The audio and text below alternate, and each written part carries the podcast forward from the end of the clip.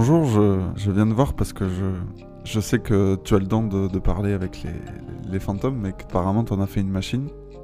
Je suis là parce qu'on voulait justement faire une interview avec euh, ben, un fantôme. Je vais vous dire mon secret. D'accord.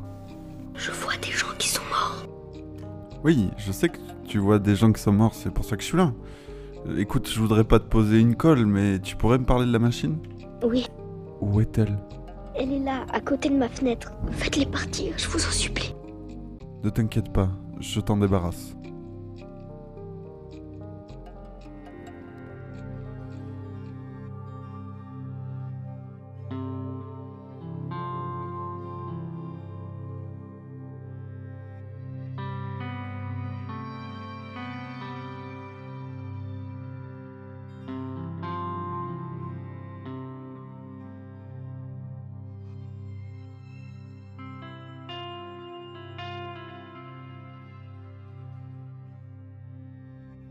Nous sommes très heureux de vous présenter un contenu exclusif obtenu grâce à la technologie de la présosociopopée. Une conversation entre Hayek et Polanyi, pris dans leur intimité, qui refont le monde.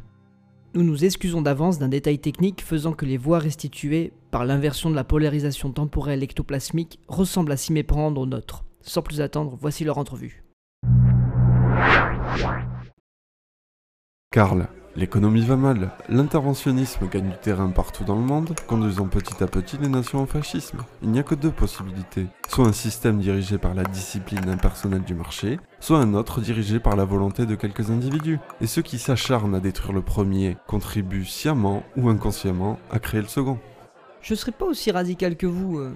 Il est vrai que cette tension entre marché libre et interventionnisme a structuré tout le 19e siècle. Pourtant, il faut bien voir que l'échange marchand et la redistribution, étatique ou non, au final on s'en préoccupe peu, ne sont pas les seules formes économiques qui existent. L'histoire de l'humanité, depuis qu'on en a des traces, montre qu'on peut y ajouter la réciprocité, ce qu'on appelle communément le don, ou la production domestique, l'économie des Grecs. Il faut pas les oublier et tomber dans une sorte de dichotomie atemporelle.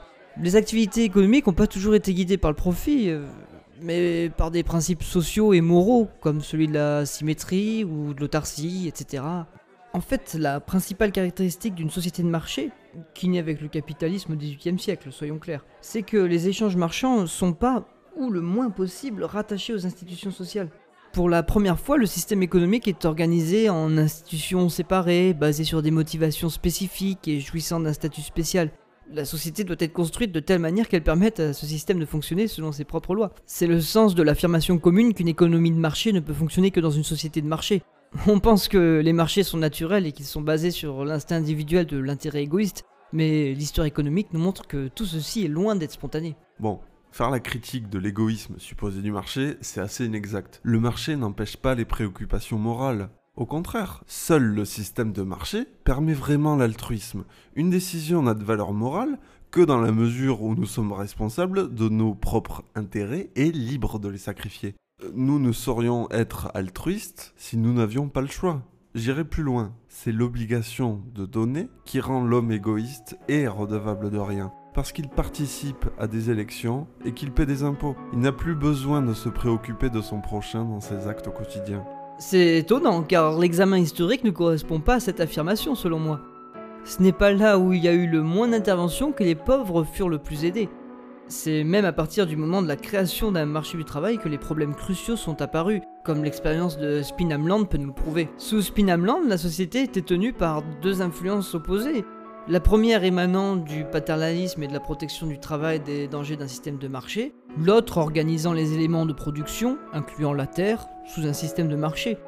Et donc dévastant les gens de leurs anciens statuts, les contraignant à gagner leur vie en offrant leur travail pour un salaire, tout en privant leur travail de leur valeur marchande. C'est pour cela qu'il fut abandonné pour être remplacé par un marché du travail régulé et que les gens ont accepté cette utopie libérale.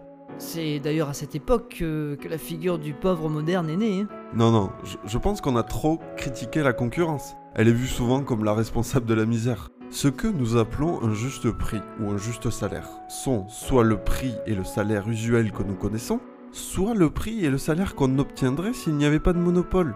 Il faut donc se fier au bon sens du peuple qui sait ce qu'est un juste prix ou un juste salaire, sans que l'on ait besoin d'intervention de l'État. Ce que je voudrais dire, et pardonnez-moi si je vous coupe, c'est que la société de marché a besoin de l'État, même si l'autorégulation du marché exige une distinction nette entre une sphère économique et une sphère politique. Mais je ne dis pas le contraire. Un système de concurrence efficace ne peut se faire que par l'action d'un État. Je donnerai à ce dernier le rôle de la mise en place de cette concurrence.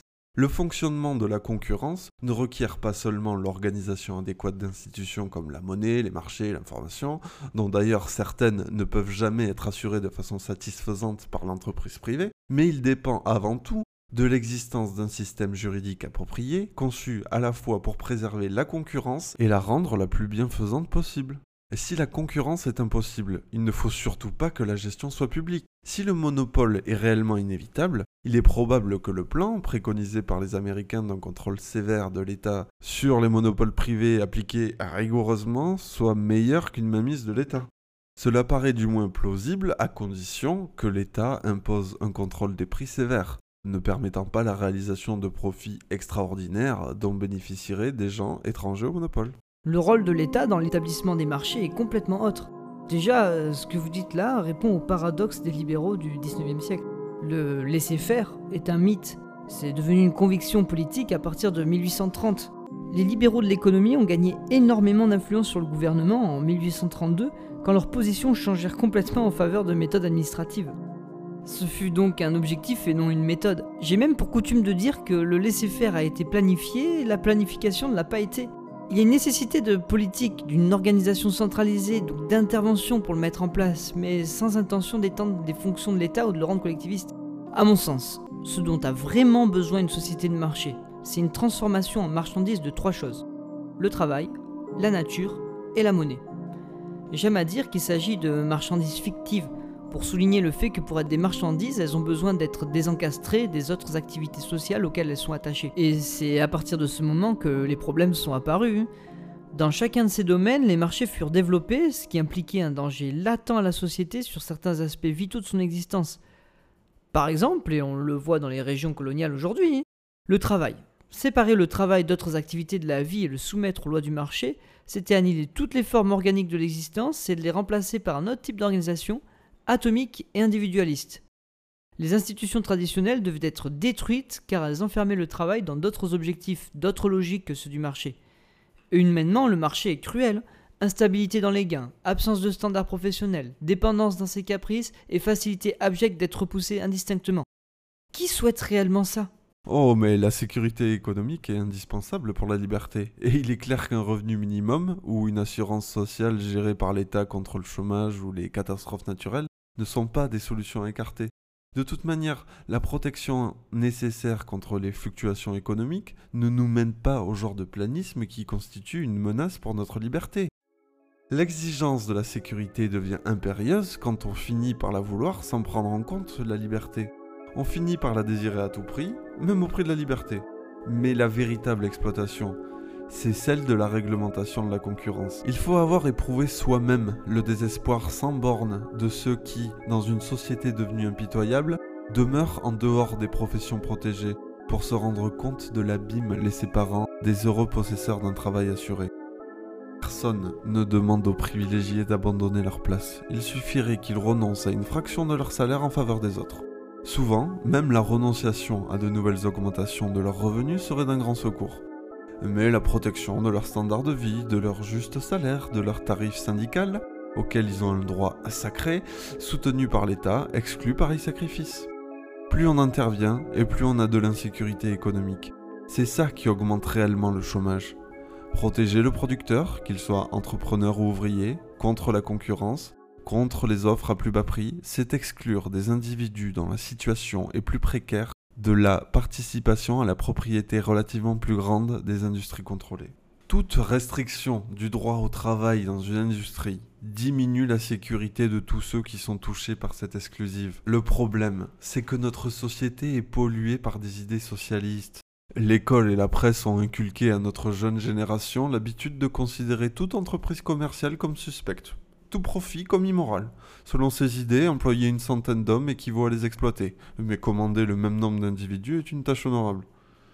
Il est étonnant d'accepter le constat de la violence du marché, mais de ne pas comprendre l'origine de l'interventionnisme, qui, contrairement à ce que les libéraux ont pu dire, n'a pas été un complot contre le libéralisme. C'est l'imperfection de l'autorégulation qui a créé des tensions dans le corps social, et l'intervention a été une manière de réhabiliter la vie des humains et de leur environnement. Oui, et c'est exactement cela qui a créé les monopoles, soutenus par l'État. L'accroissement actuel des monopoles est, pour une grande part, le résultat d'une collaboration consciente entre capital organisé et travail organisé. Des groupes d'ouvriers privilégiés participent aux bénéfices du monopole aux dépens de la communauté et, en particulier, aux dépens des plus pauvres, des chômeurs et des ouvriers employés dans des industries moins bien organisées. Oui, l'ajustement économique est devenu plus lent et plus difficile et... Non, non, à mon tour de vous couper. Je, plaisante, mais, mais plus sérieusement. Aussi longtemps que la gauche aide à la destruction du seul système dans lequel on puisse assurer un certain degré de liberté et d'indépendance à chaque ouvrier, il y a vraiment peu de chance pour l'avenir. La meilleure garantie de la liberté est la propriété privée, autant pour ceux qui la possèdent que pour ceux qui ne la possèdent pas. On ne peut pas l'avoir comme un privilège puisque chacun est libre de l'acquérir. C'est la soumission de l'homme aux forces impersonnelles du marché qui dans le passé a rendu possible le développement d'une civilisation qui sans cela n'aurait pu se développer. C'est par cette soumission quotidienne que nous contribuons à construire quelque chose qui est plus grand que nous pouvons le comprendre. Mais la révolution industrielle de la fin du XVIIIe siècle nous a montré que malgré des progrès fantastiques dans les outils de production, on assistait en parallèle à une dislocation catastrophique de la vie des gens communs. Les économistes libéraux ont une mauvaise lecture de cette période car ils jugent les événements sociaux seulement sous un point de vue économique. Tiré par une foi émotionnelle dans la spontanéité, l'attitude du sens commun face au changement a été écartée, et cela en faveur d'une mythique bonne volonté d'acceptation des conséquences sociales d'un développement économique, quel qu'il soit. On peut dire que les principes du marché autorégulé sont à l'origine de ces transformations, avec d'importantes conséquences sur le système social. La faiblesse congénitale de la société du 19e siècle ne fut pas qu'elle eût été industrielle, mais que c'était une société de marché. Et vous savez, la civilisation industrielle continuera d'exister quand l'expérience de l'utopie d'un marché autorégulé ne sera rien de plus qu'un souvenir. Et je vois d'ailleurs que pour vous, la liberté euh, se limite à la simple liberté d'entreprendre. Non, non, c'est une condition nécessaire mais non suffisante. Tout simplement, le collectivisme est contre la liberté car il ne peut fonctionner que s'il y a une philosophie commune, euh, d'où la propagande hallucinante mise en place par les régimes totalitaires. Le collectivisme refuse de voir les fins individuelles comme pertinentes et ne parle que de but social ou de but commun. L'idéal des socialistes, c'est Sparte, c'est la discipline. Et on le voit très bien. En dernier ressort, la société de concurrence recourt à l'huissier et l'économie dirigée au bourreau. Ah oui, vous voyez toute intervention comme proprement fasciste en fait. Oui, parce que même la direction économique tend à être prise en main par des experts. Les élus confient leurs tâches à des personnes plus qualifiées sur lesquelles nous n'avons aucun contrôle. Il est inévitable qu'ils imposent leurs échelles de préférence à la collectivité pour laquelle ils planifient. Seule la concurrence privée permet vraiment la démocratie. Dans une démocratie, le contrôle conscient n'est possible que dans les domaines où il est vraiment possible de se mettre d'accord. Dans d'autres domaines, il faut s'en remettre au hasard. Tel est le prix de la démocratie. Le domaine économique fait partie de nos activités. Les contrôler, c'est contrôler toute notre vie. Le contrôle de la démocratie et des prix confère un pouvoir presque illimité l'État doit se contenter de donner des règles générales. C'est ainsi. La liberté, selon moi, c'est mettre l'individu au centre des décisions de justice et le protéger de l'autorité, quelle qu'elle soit, de l'État ou professionnel. La société industrielle nous apporte en même temps une connaissance de la société que nous ignorions. Cette découverte, ce savoir nouveau, doit nous permettre d'en apprendre plus sur la liberté. Je ne la vois possible qu'à travers des institutions. Le passage par une économie de marché peut devenir le commencement d'une ère sans précédent pour la liberté. La liberté actuelle et juridique peut être élargie et plus générale qu'autrefois. La régulation et le contrôle peuvent amener la liberté, non pas pour quelques-uns, mais pour tous. Mais c'est une illusion que de croire que la volonté des hommes est suffisante pour constituer une société. C'est cela qui nous a conduit au fascisme. Vous voulez dire que la volonté de liberté a amené les sociétés au totalitarisme Pourtant, il n'y a rien dans les principes du libéralisme qui permettent d'en faire un dogme immuable. Il n'y a pas de règles stables fixées une bonne fois pour toutes il y a un principe fondamental, à savoir que dans la conduite de nos affaires, nous devons le faire avec le plus grand usage possible des forces sociales spontanées. et recourir le moins possible à la coercition. Il faut continuer sur la voie du libéralisme et comme vous le dites, mettre l'individu au centre. Si la première tentative pour créer un monde d'hommes libres a échoué, nous devons recommencer. Le principe suprême, c'est la politique de liberté individuelle, la seule politique vraiment progressive. Et cela reste aussi valable aujourd'hui qu'au 19e siècle. Les planistes confondent liberté et pouvoir absolu du planisme. Si Hitler est arrivé au pouvoir, c'est que le libéralisme était en fait mort en Allemagne. Et c'est le socialisme qui l'avait tué. Moi j'ai une autre perspective. Ce totalitarisme est une réponse au libéralisme. Ah, les années 30 ne sont pas celles du libéralisme. Seuls ceux qui se souviennent de l'autre avant-guerre savent à quoi ressemble un monde libéral. C'est l'abandon de ces idéaux qui a mené au totalitarisme. Attendez, laissez-moi développer. Afin de comprendre le fascisme allemand, nous devons revenir à l'Angleterre de Ricardo. Comme je le disais tout à l'heure, la révolution industrielle et l'utopie libérale ont amené des désastres sociaux. Créer un marché du travail, une société de marché n'a pas été sans conséquences, et ce n'est pas pour rien que la question sociale domine tout le 19e siècle. D'ailleurs, on peut observer un double mouvement à cette période. L'extension du marché, donc le libéralisme, porté par les commerçants, et un contre-mouvement cherchant à surveiller cette extension, une protection sociale demandée par les classes laborieuses. Ce fut plus qu'un comportement défensif habituel contre le changement, c'était une réaction contre une dislocation qui attaquait la fabrique de la société et qui aurait détruit l'organisation de la production que le marché appelait. Ces deux tensions se sont traduites dans un conflit politique et économique. Deux fonctions vitales de la société, le politique et l'économique, ont été utilisées et abusées comme des armes dans une lutte pour des intérêts particuliers. C'est dans une telle impasse périlleuse qu'au XXe siècle, la crise fasciste a vu le jour. Les années 1870 ne sont plus celles du libéralisme, mais d'un commencement de sa limitation. Mais ce sont les années 1920 qui mettent en exergue les impasses d'une société de marché. À partir de 1924, le capitalisme se restaure, on remet les talons or en 1926, et après en 1929, l'impasse est évidente. Le fascisme, tout comme le socialisme, était enraciné dans une société de marché qui refusait de fonctionner. Mais le but du fascisme, il n'était pas tant politique ou économique, il était social. Il s'attaquait à l'établissement d'un marché du travail compétitif et de la démocratisation de l'État. C'est cela, le totalitarisme, c'est quand l'État veut prendre en charge l'ensemble de la société, et en particulier l'économie. Bon, pour faire plus simple, c'est donc ce même mouvement de réencastrement de l'économie, suite au désencastrement fait par le libéralisme, que se comprend la protection sociale et le fascisme.